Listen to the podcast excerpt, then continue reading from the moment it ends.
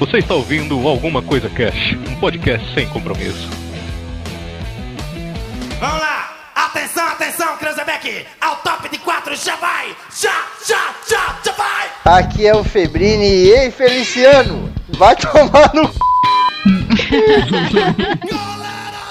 Ai, Olá, aqui é a Luanda e eu sou uma linda mulher. Olá, aqui é o Avatar e Mamonas Rock é um subgênero de rock and roll. Ó, Olha aí. puxa saco. O meu nome é Arieira, facinho de confundir com o João do caminhão. Entrada épica, cara. É isso aí, galera. Vamos falar aqui sobre uma banda que marcou a infância, a juventude e a velhice de muita gente. Mamonas Assassinas. Vamos falar um pouco sobre a banda Utopia, cara. A banda Utopia começou com o Sérgio, cara, que era o baterista do Mamonas. Ele trabalhava na Olivetti, que era uma empresa que fazia é, máquina de escrever, e depois começou a fazer computador, impressora, tudo mais. E lá ele conheceu o irmão do japonês. O irmão do Japinha, lá do Bento, né? O irmão dele era o Maurício. E aí ele começou a conversar com ele, ele falou, ah, meu irmão toca guitarra. Ele falou, ah, eu toco bateria e tal. E eles se interessaram e começaram a tocar juntos. O Sérgio, né, que é o baterista, e o Bento, que era o guitarrista. Aí o irmão do Sérgio, o Samuel, achou interessante pra caralho e falou, vou tocar baixo. Vou tocar com vocês. E aí eles começaram a tocar juntos. E aí formou a, a base do, do Utopia aí, né? A banda Utopia, ela fazia covers de grupos como Nirvana, tinha o Traje a Rigor, Legião Urbana, Titãs. Esses tipos de música é, de rock nacional brasileiro. rock nacional brasileiro é bom, hein? De rock nacional. Porque De rock nacional tem que ser brasileiro.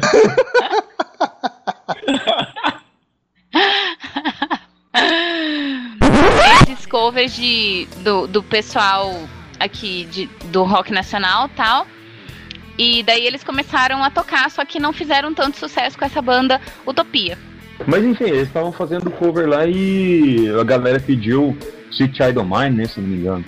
Aí o que, que acontece? O, o Dinho lá da plateia, né, imagina um cara que fazia é, comício, ficava interpretando pessoas, fazendo caricaturas, O né? cara imitava De o pessoas? Santos, o Gil Gomes, cara. E o Lula. O cara, o- não, aí a banda pergunta se alguém quer fazer parte. É lógico que ia ter um maluco igual o Dinho que fazia essas porcariadas todas. Eu, levantando a mãozinha, né? macaco, né? Bem dessa, ofereceu banana pro macaco, ele pegou e chupou a banana, ou comeu a banana. O Dinho, cara, era perigoso ele chupar a banana mesmo. Que negócio de Né? lá. Essa parte, essa parte da história eu não conhecia. Então. E daí, através Aí- do Dinho, veio o, o tecladista, o, o Júlio César, né? Isso. Isso. Mas só voltar um pouquinho. O, o Dinho, quando ele cantou lá, o Guns, ele também não sabia a letra, né? Só que ele começou a fazer toda aquela papagaiada dele, dançar, e a galera ficou louca, assim. Mas ele também, tipo, ele sabia uns dois versos da música só, assim. Eu vi entrevista com o pai O dele resto fala ele foi isso, sabe? embromando. É, entendeu? Quando eu fiquei sabendo dessa, lógico que na hora eu não pensei nisso, né? Mas tô pensando agora. Cara, é o que meu avô fala. Quem tem um olho em terra de cego é rei, cara. E se ele sabia aquele inglês desmerdalhado, provavelmente Joel quase ninguém sabia essa porra lá, cara. Quase ninguém sabia inglês, cara. É, virou a festa. Tava tudo lindo, né? É Tava tudo lindo e maravilhoso. O bicho era bagunceiro. Então, mas ele era bagunceiro, ele fazia muita graça e fazia graça assim muito bem. Então ele conseguia entreter o pessoal. É, bem exatamente. isso mesmo, cara. Como ninguém, cara. Mesmo depois que, que a banda já tava formada e tudo, cara, ele no palco era. Não tinha pra ninguém, cara. Não tinha como você Ele- ele- não dar risada. ele concentrava a atenção do pessoal do início até o fim.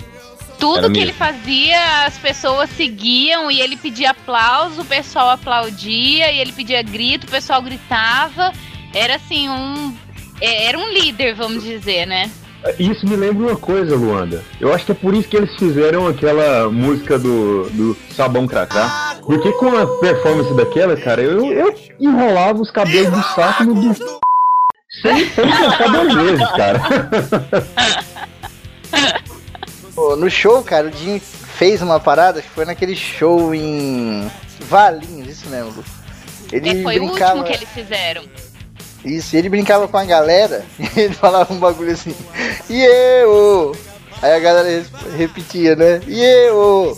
E aí ele fazia, e eu! E aí a galera repetindo, e tinha hora que ele falava um negócio, cara. Punheta,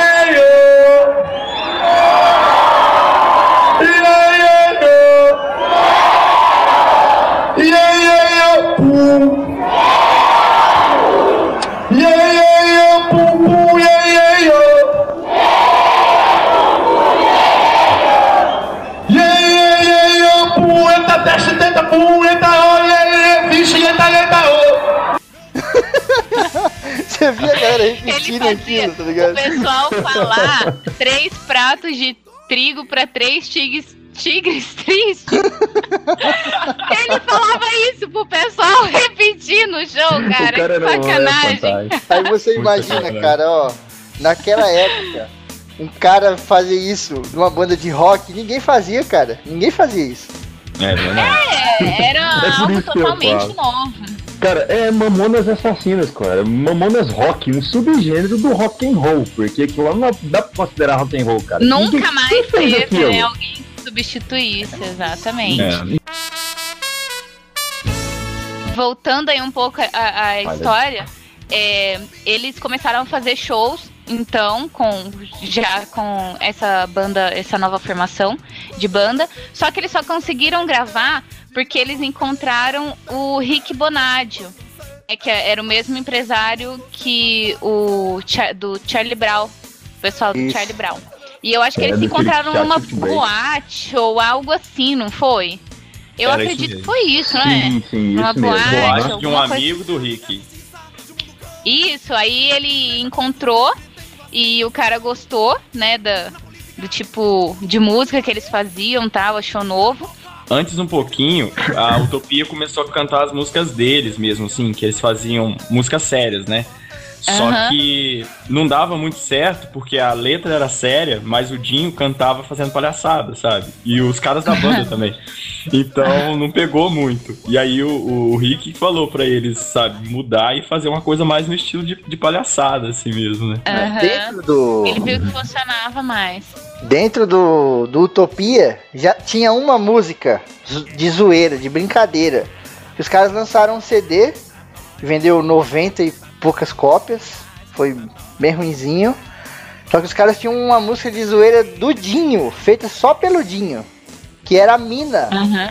E foi essa música que eles tocaram no estúdio. O Bonadil viu e falou: Peraí, essa música é da hora. Todas as músicas de vocês são assim? Os caras falaram: Não, a gente tem uma música mais crítica e tal. Mas essa daí é assim. Aí ele falou: Não, meu, a pegada de vocês é essa.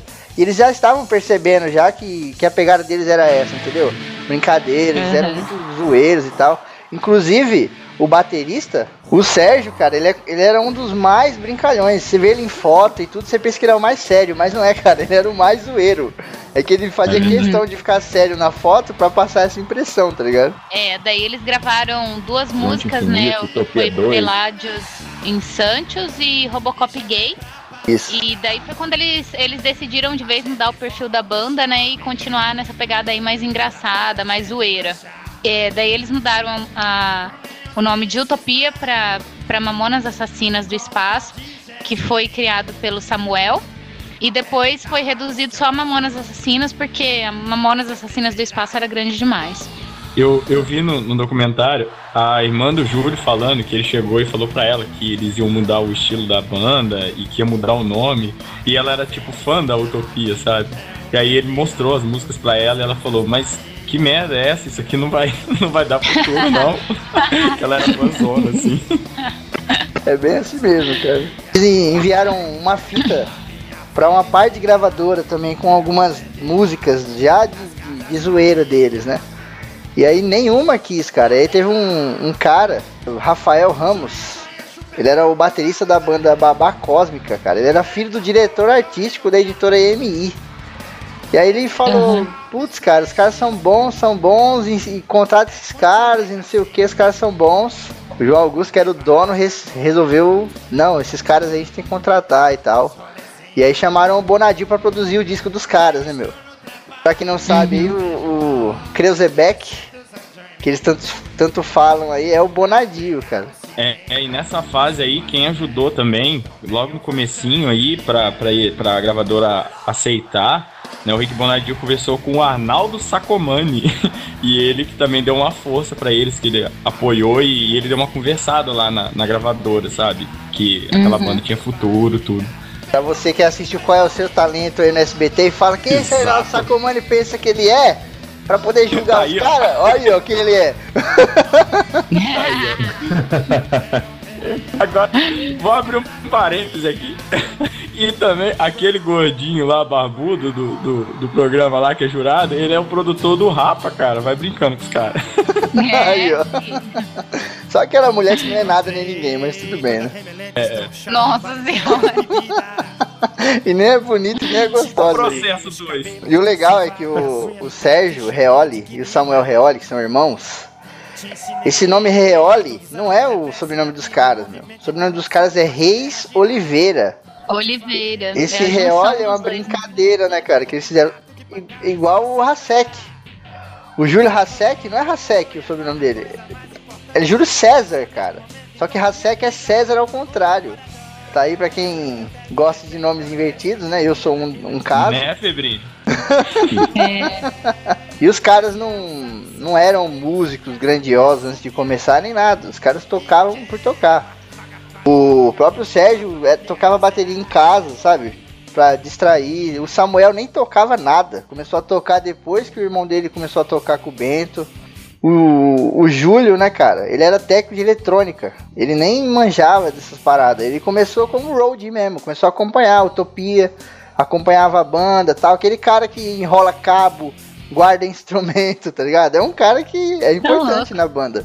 O Alotone já trabalhou com isso, junto com o pai da senhora Jovem Nerd. Ele Olha era aí. roadie. é verdade. É verdade. Com os mamonas assassinos? Não. Deve ter sido com o Zé Cabaleiro, uma pegada assim.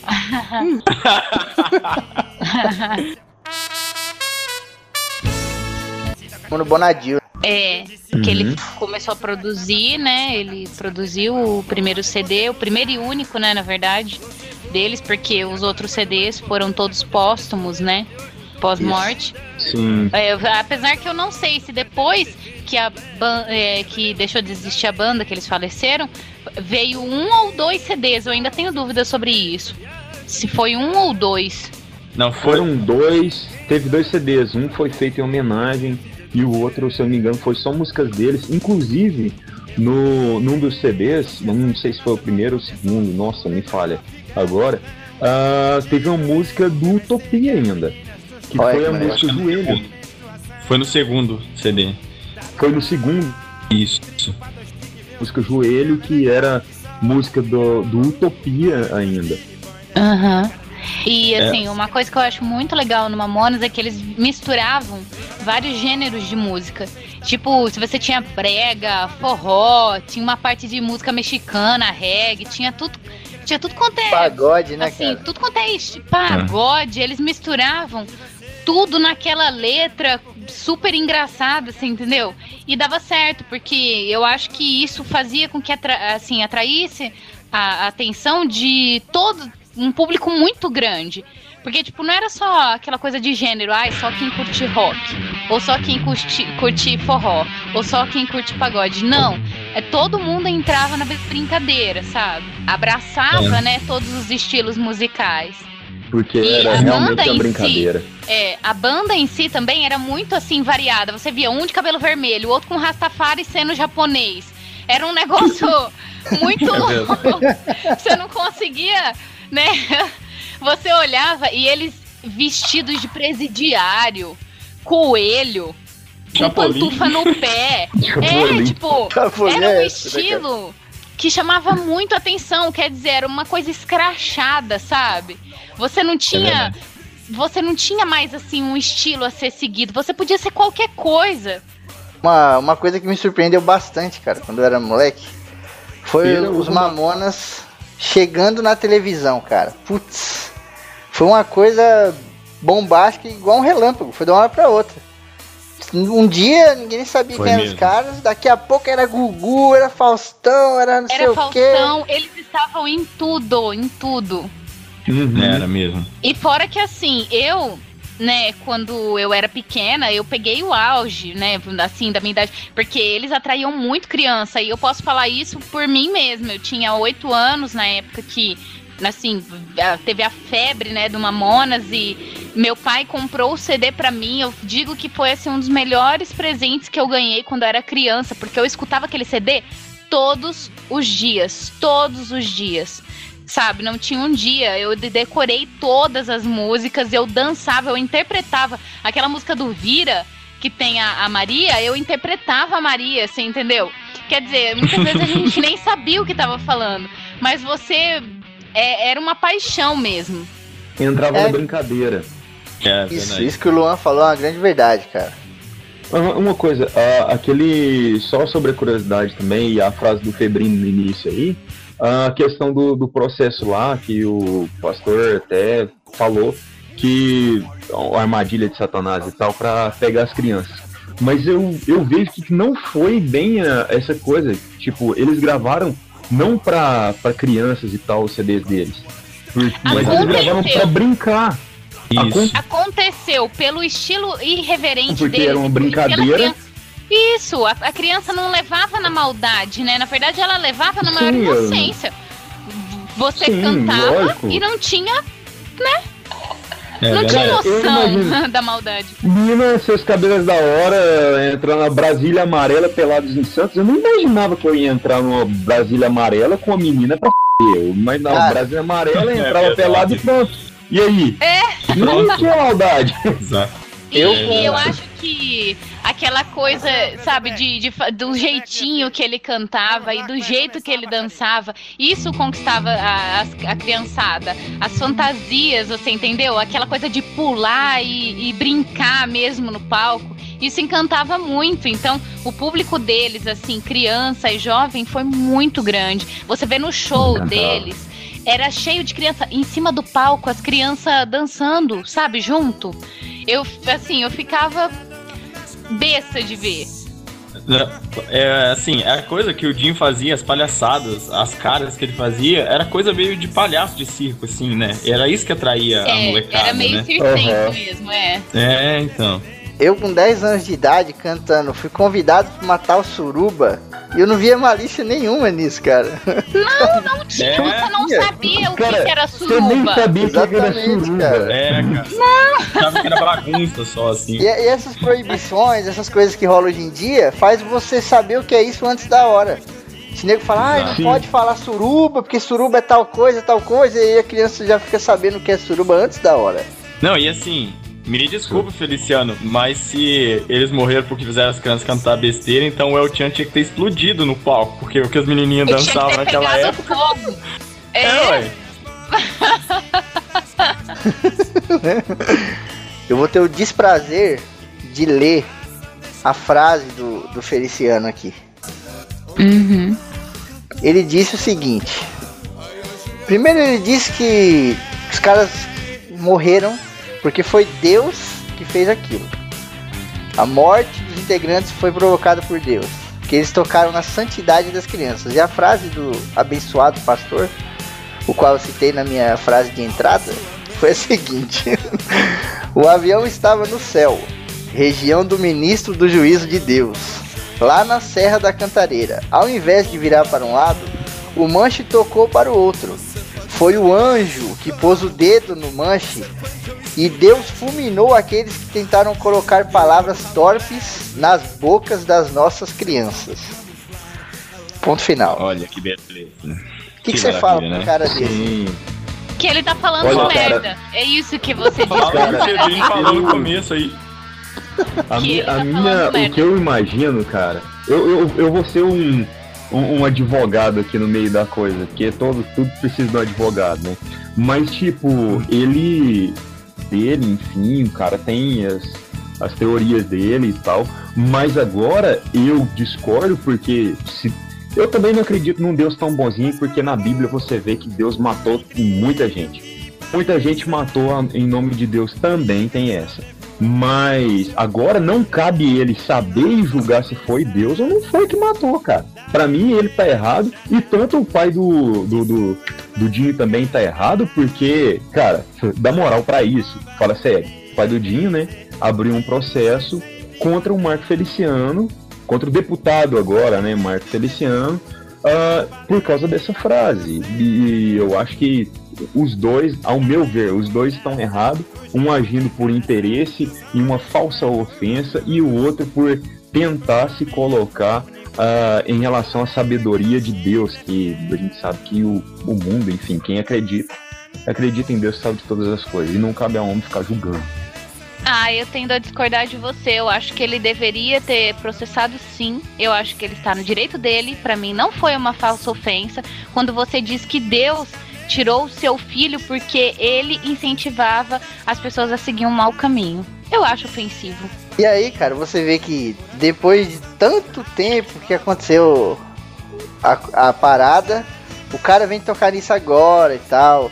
Tem uma pitada de polêmica também. De interesse também. É, o cara, o cara quer cara. polemizar, o cara quer, sabe, mexer numa ferida ali e tal, mas, cara, sinceramente, tá perdendo o tempo dele. É melhor ele Sim, tratar é de outras falo, coisas cara. mais polêmicas do eu que isso aí. Eu sempre falo, cara. Eu sempre falo. O toda merda, cara, você acaba fazendo por causa de uns trocados, umas moedas, cara. Ah, me julguem quem quiser, mas dinheiro manda na coisa sim. E pronto. Beleza. Tenho dito. Vamos entrar agora na parte das músicas. A nossa visão sobre as músicas e as letras, puta. A dá pra analisar um por um aqui, duas horas, mas não tem muito tempo. Vamos começar por uma letra que foi marcante, pelo menos na minha vida. Por favor, não me, não me zoem por isso, mas cara, Robocop gay Ai, foi marcante? Como assim, meu Deus? Agora explique-se. Caraca, velho. Quando eu, eu era mais jovem, tinha uma bandinha e tal, né? A gente tocava de tudo, mas Mamonas, cara, a gente tinha que tocar. 99% das bandas que estão começando agora sabem tocar pelo menos uma música dos Mamonas. Isso é um grande legado que os caras deixaram, inclusive. Sim, e a sim. gente tocava Robocop gay todo dia, no ensaio, todo dia, todo dia, todo dia, cara. E a, e a, letra da música, pra gente lá na época, que já era até mais velho, não tinha, sabe, essa, essa toda que o pessoal tem hoje em dia aí. Era brincadeira, cara, era zoeira. É. Era você imaginar um Robocop, que é um Eu bicho todo que... duro, ferradão, gay, né, cara? É, cara. Mas mesmo na música, o Robocop gay, se você for ver, não é uma besteira, cara. Na verdade, é uma crítica para você abrir a sua mente, você entendeu? Exatamente. Pra você Exatamente. deixar o preconceito de lado. Mesmo que é, tenha um monte de palavrão, um monte de, assim, de situações engraçadas na música, na verdade é uma música, se você for ver que, pô, foi feita, sei lá, quantos anos atrás? 10? Mais do que isso, você entendeu? Muito mais do que isso, sei lá, quase 15 20, anos atrás. Quase 20. Certo.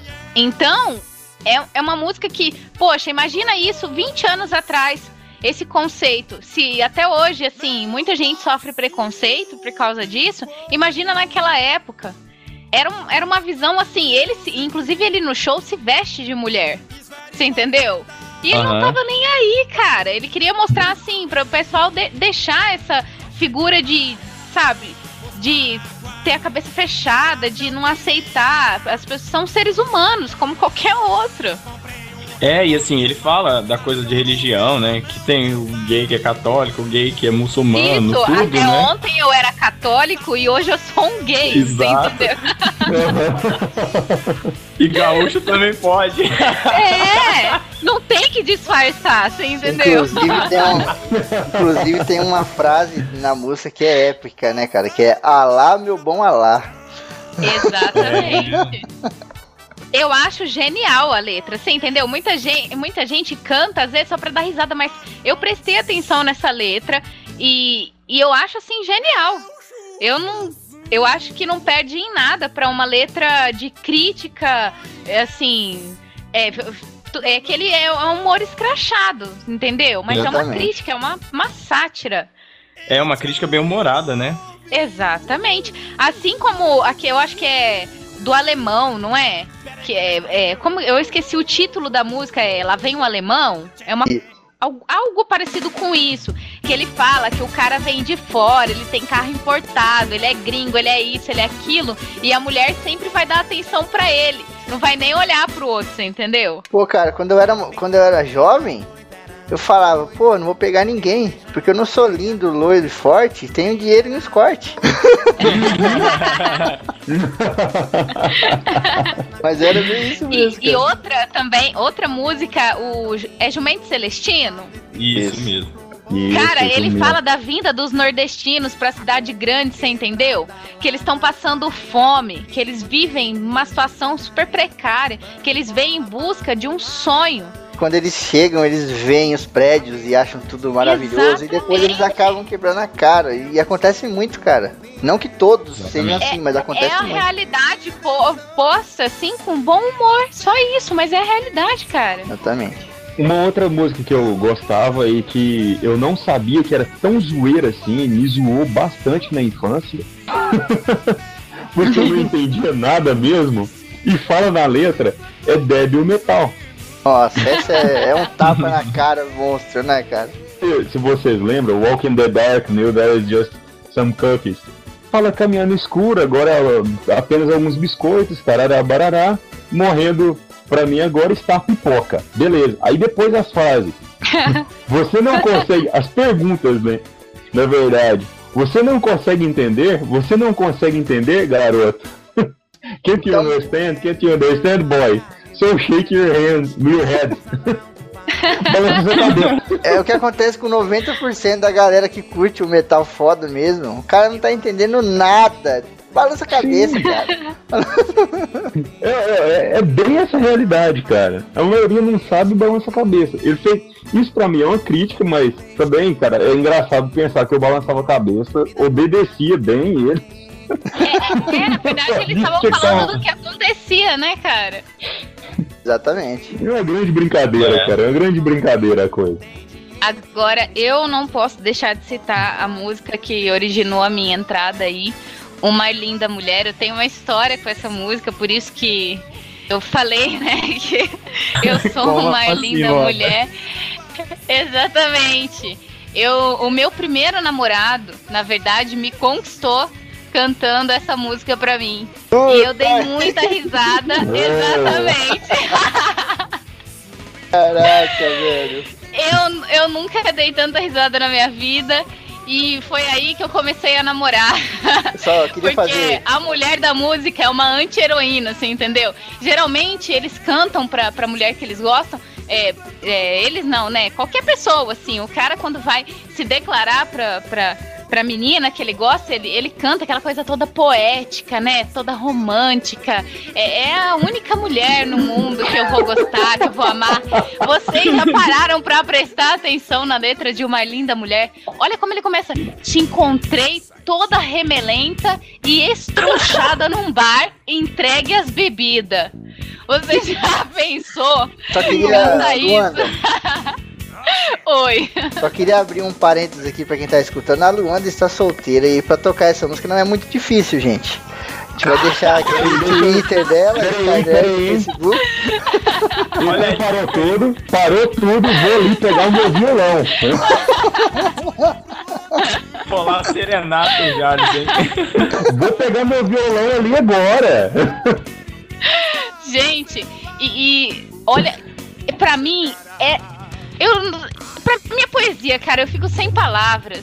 Te ensinei todos os auto-reverse da vida e o movimento de translação que faz a Terra girar. É muito bom. Cara, é, é mítica. Essa música teria Gente, mudado o conceito eu me de Einstein apaixonei, da você teoria entendeu? da relatividade, cara. Exatamente. Totalmente. Um paradoxo do pretérito imperfeito complexo com a, ter- com a teoria da relatividade. Teoria da relatividade. eu não tinha a mínima ideia do que era a teoria da relatividade cantava isso. Exatamente. E ela é dificílima de você cantar, entender, sabe? Você É. tem que ter um certo. você tem que ter um certo já palavreado pra você falar, né? E as crianças decoravam. Você vê no DVD, assim, do show deles, as crianças cantavam tudo. Tudo. Eu fiquei de cara. Olha, a minha música que eu acho é um pouquinho diferente da que a Luanda falou, é a música mais fácil de decorar. E é a música que eu cantava sem parar, que era Sabão Cracrá. Putz, eu gostava de cantar isso. O meu pai, eu acho que todos os pais naquela época ficariam horrorizados, né? Mas o meu Aham. pai, ele adorava que eu cantava essa música porque ele não se conformava, sabe, de ouvir. Ele não se conformava, olhava aquela menininha de vestido chuquinha no cabelo cantando uma barbaridade daquelas. Muitas advertências colecionadas pela Sabão Cacrá, cara. Exatamente, na escola, né? Muitas. Puta, velho. Mas era muito bom. Era totalmente simples, grudava na cabeça e uma vez se eu vi, você já tinha decorado. Porque criança decorava isso fácil também, né? É tudo, tudo que não, não pode, né? Aproveitando aí pra pegar um gancho nas questões sociais abordadas pelas mamonas que a Luanda falou, ah, a música 1406, cara. Mas o melhor que consegui foi um barraco em Itaquá. Você não sabe como parte o coração ter seu filhinho chorando, querendo ter um avião. Porque eu cantava isso e nem imaginava a dificuldade que era pra ter um Nossa, avião, cara. cara. Apesar, É. meu sonho era ter um avião. De, pra você que tá ouvindo aí é casado, você sabe muito bem o que essa música significa, né, cara? Do começo até o fim.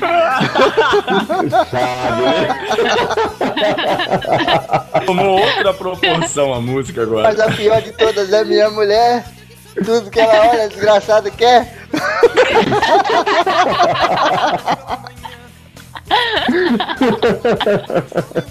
É, eu sou- é isso que completa, né? Eu sou um cagado, veja só como é que é. Se der uma chuva de Xuxa no meu colo, cai Pelé.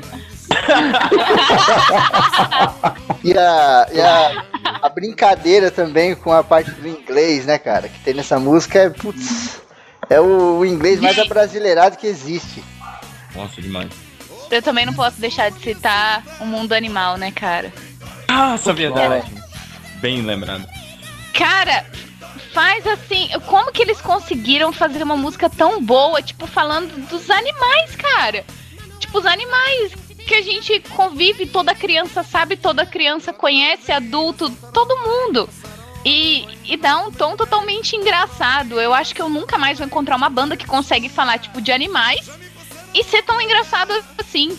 É verdade. Verdade, cara. Não tem. No mundo tá naquela onda das bandas muita putaria. Atenção, Crazebeck, meu filho. Cara, a hora da pomba que fica sobrevoando com As seu pombas fogo mirando. todas voam. Tá mirando. Pra você que tá solteiro aí, tá, tá afim de arrumar uma, uma nerd aí, uma garota pra você, cara, chega nela e só diz, e diz estas palavras. Totalmente beautiful. As baleias no oceano, nadando sem graça, menina da caça dos homens humanos. Já era, cara. É daí pro, pro casamento. E não tem como resistir. Totalmente beautiful. Ele. Tem shop, shop Cara, e não. Também, né? Que, que eu acho que Uhum. lembra bem aí a, a vinda do, do pessoal do Nordeste quando chega, né? E vai pro Shop Sente. Bem isso mesmo, cara. Conte a Deslumbrado, né, cara? gente. É, conte a alegria. Conte a gente. E, e o negócio do crediário, cara. Realmente eu presenciei É. isso na vida real e eles têm um costume de abrir crediário. Até na panificadora do meu pai, eles queriam abrir crediário, cara. Cara, cara. Todas essas músicas aí, elas falavam mesmo da questão econômica, de consumismo. Social, tava começando exatamente. na época, né? Porque assim, você tava começando a ter estabilidade da moeda, estabilidade econômica, e É. o pessoal começou o consumismo nessa época, né? Então, eles estavam criticando uma coisa que ninguém tava falando ainda, né? Do jeito É deles, porque da tava dando uma melhorada no plano, né? No plano Isso, econômico. Cara, tem uma música também deles, Cabeça de Bagre. Essa daí é- não é um tapa na cara da sociedade, é um murro no estômago, cara. Tem uma parte lá que ele fala o seguinte: fome, miséria e incompreensão. O Brasil é tetracampeão. O que quer dizer com isso? O país tá uma Exatamente. merda, mas a galera tá É rindo, brincando na rua, pão sabe? Por- simples. É, Uhum. porque o Brasil é tetra, então foda-se, cara, o resto. É uma crítica foda. Era uma brincadeira É. E- e, e- tal, mas era uma crítica. E diz que, que essa música aí é baseada na experiência do Dinho. Sabia? Que ele teve é, experiência escolar dele. Ah, eu não sabia disso, não.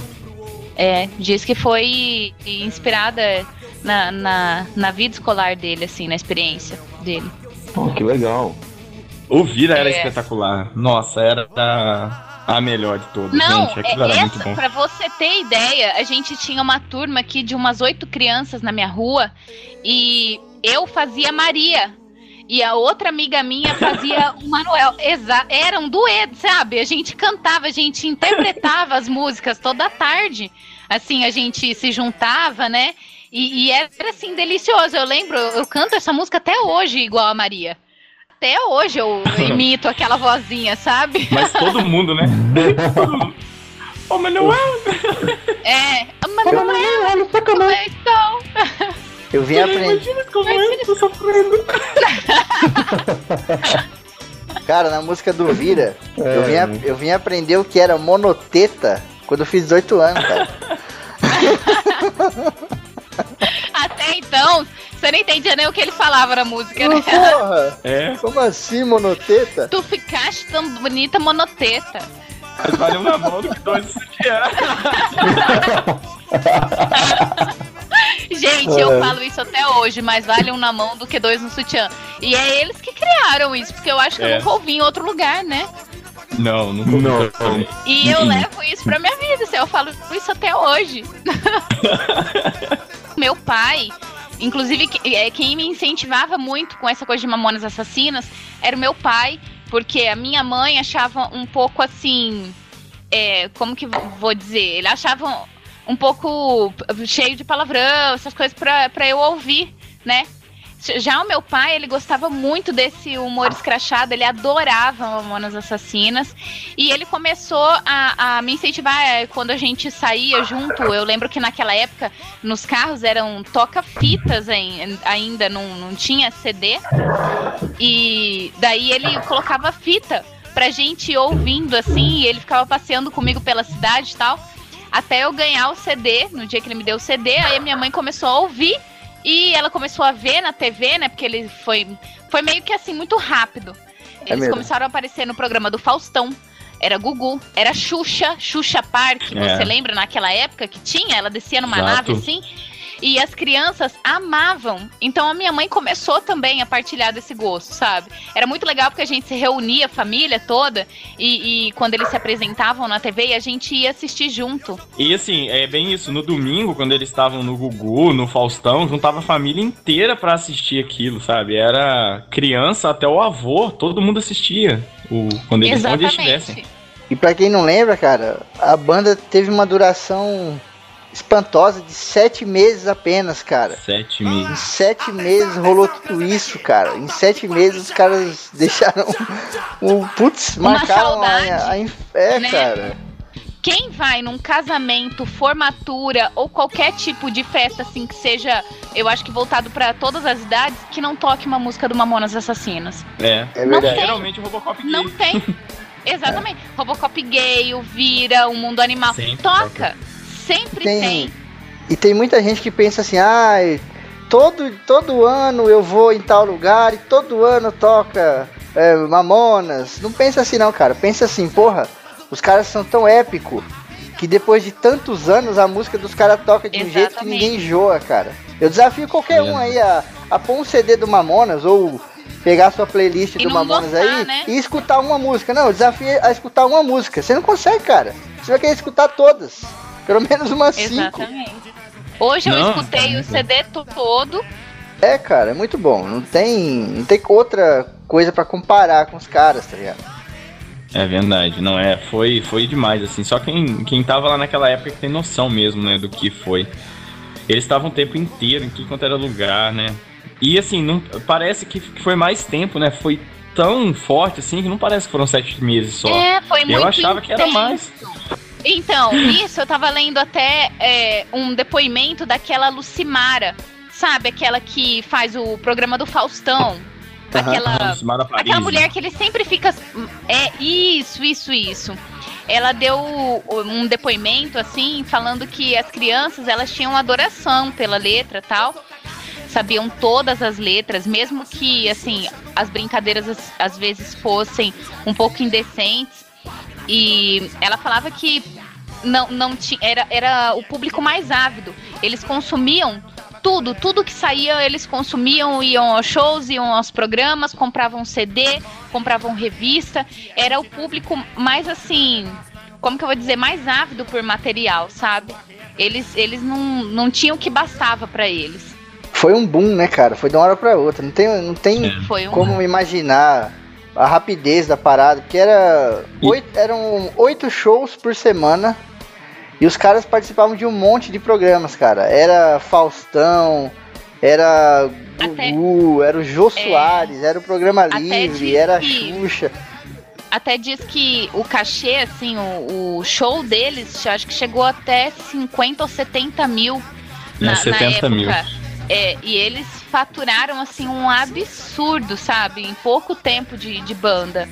Não, e assim, a gente for pensar, naquela época não tinha internet, igual a gente tem hoje em dia pros vídeos Exatamente. estourarem, né? É, Foi tudo ali, rádio e TV, tudo. E foi uma venda, cara, monstruosa. Eles têm recordes de vendas até hoje aí, cara. Eles têm o recorde brasileiro de vendas num único dia. 25 mil exemplares em 12 horas, cara. É muita coisa. E você ainda É, tem a questão da pirataria e tudo mais, entendeu? Exatamente. Tem um recorde mundial como o disco que mais vendeu em menos tempo. Foram 1,8 milhões de cópias em menos de um ano, cara. Também é coisa pra caramba. E uma, uma curiosidade, um- uma espécie de recorde também muito interessante, é que eles deram ao SBT a segunda maior audiência da história do SBT, cara. Caramba. Quando eles foram no Domingo Legal. Eles chegaram a picos de 47 pontos na audiência. Hoje em dia, você que tá em casa assistindo SBT, cara, se estiver dando 15, 20 é muito. É verdade.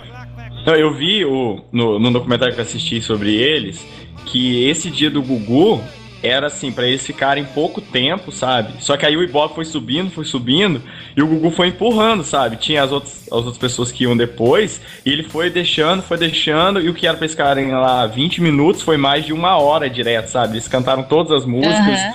porque o Ibope foi subindo, o Gugu foi empurrando, sabe? Vai, aí- vai vocês aí mesmo. Não deixou eles, saiu de, eles saírem de lá, né?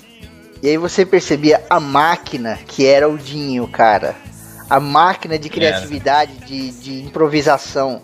Porque o cara levou o programa todo nas costas, mano. O Gugu, ninguém lembrava do Gugu, cara. O Gugu não tava ali. Tava só ele zoando, e ele chamava a namorada dele lá, e zoava, e falava que ela era ciumenta e tal. O cara tomou conta Ah. do programa. É verdade. Inclusive, ne- nesse documentário, a namorada da entrevista, e ela falou que ela e o Dinho tinham quebrado o pau antes de- desse dia deles entrarem lá, porque ela não queria que ele participasse da banheira do Gugu. E aí naquela hora que ele... É, e eles estavam assim, meio pra terminar mesmo. E ele chamou ela lá no palco e deu beijo, rolaram no chão e tal. e é, aí eles ficou tudo rolaram no de chão, boa. é verdade. Lembrado. Muito bom. E, inclusive, tem, tem o, o Boni, que era chefão da Globo na época, né? Ele tentou que os Mamonas assinassem um contrato por três anos que eles fossem exclusivos da Globo, para que eles não pudessem nenhum outro programa. Porque quando eles iam no. Gugu, por exemplo, dava pau no Faustão. Então ah, eles queriam segurar só pra Globo, assim, e eles não aceitaram. Vamos falar primeiro do sonho do Júlio. Antes deles entrarem no avião, ele deixou um depoimento gravado em vídeo, cara.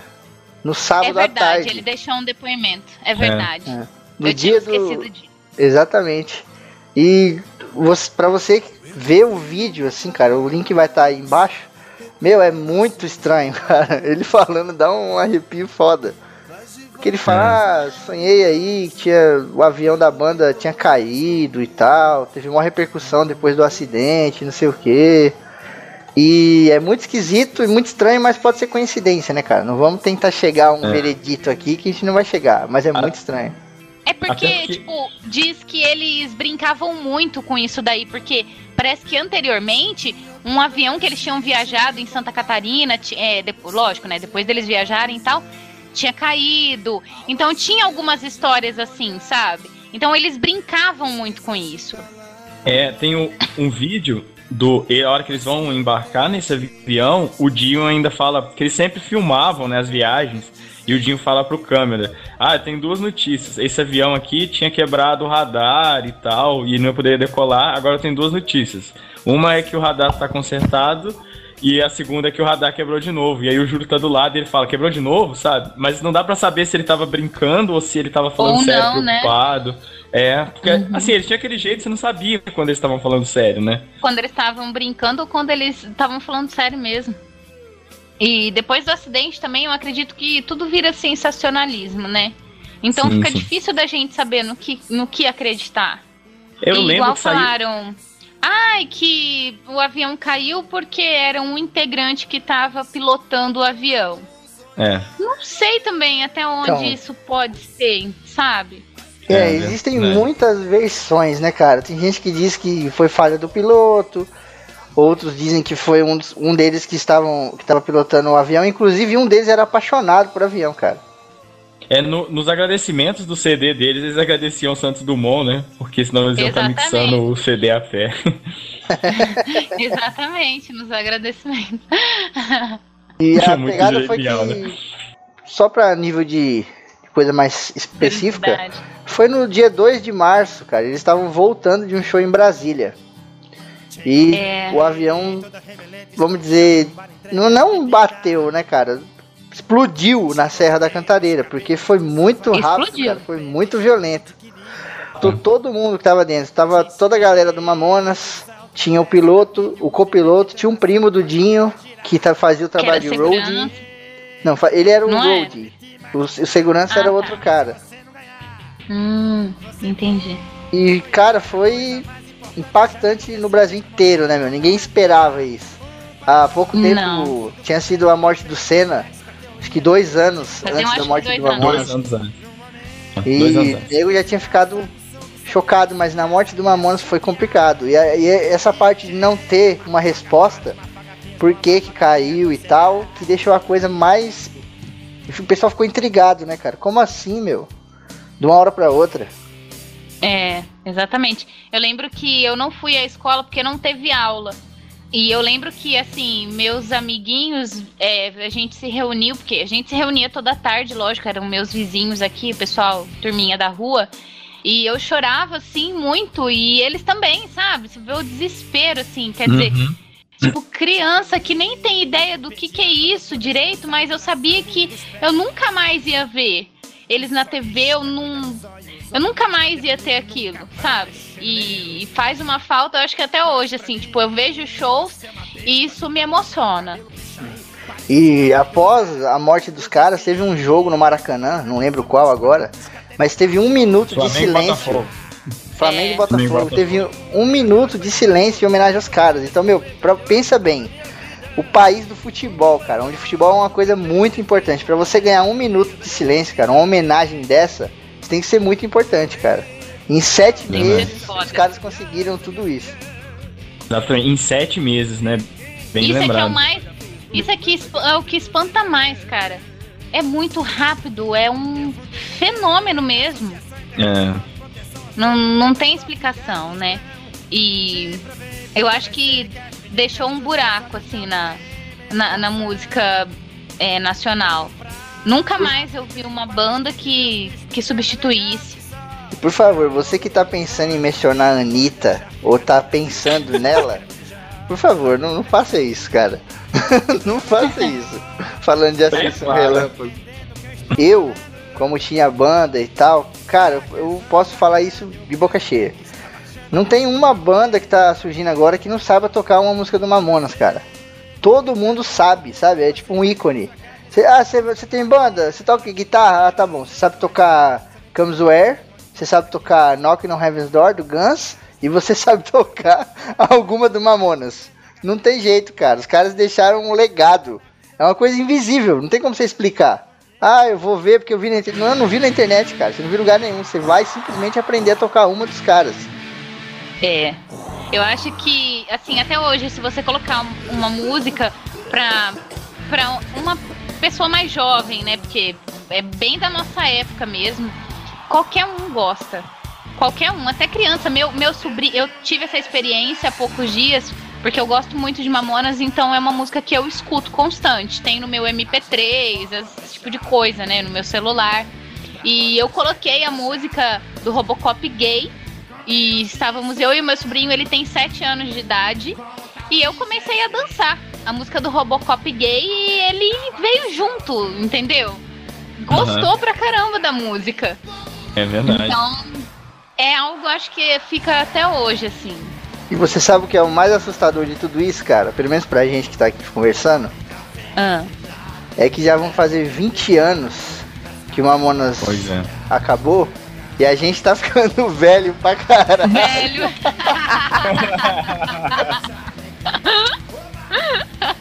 Puta que pariu. Eu comecei a ficar velho hoje. Lá em Guarulhos tinha uma rua chamada Rua dos Japoneses. Em 2011 mudaram o nome dessa rua para Rua Alberto Inoto Bento, que é uma homenagem ao Bento do Mamonas. Sério? Mas antes, em 2005, Teve outra homenagem também, que o Josef Ratzinger, quando ele virou papa, ele mudou o nome dele para Bento XVI também.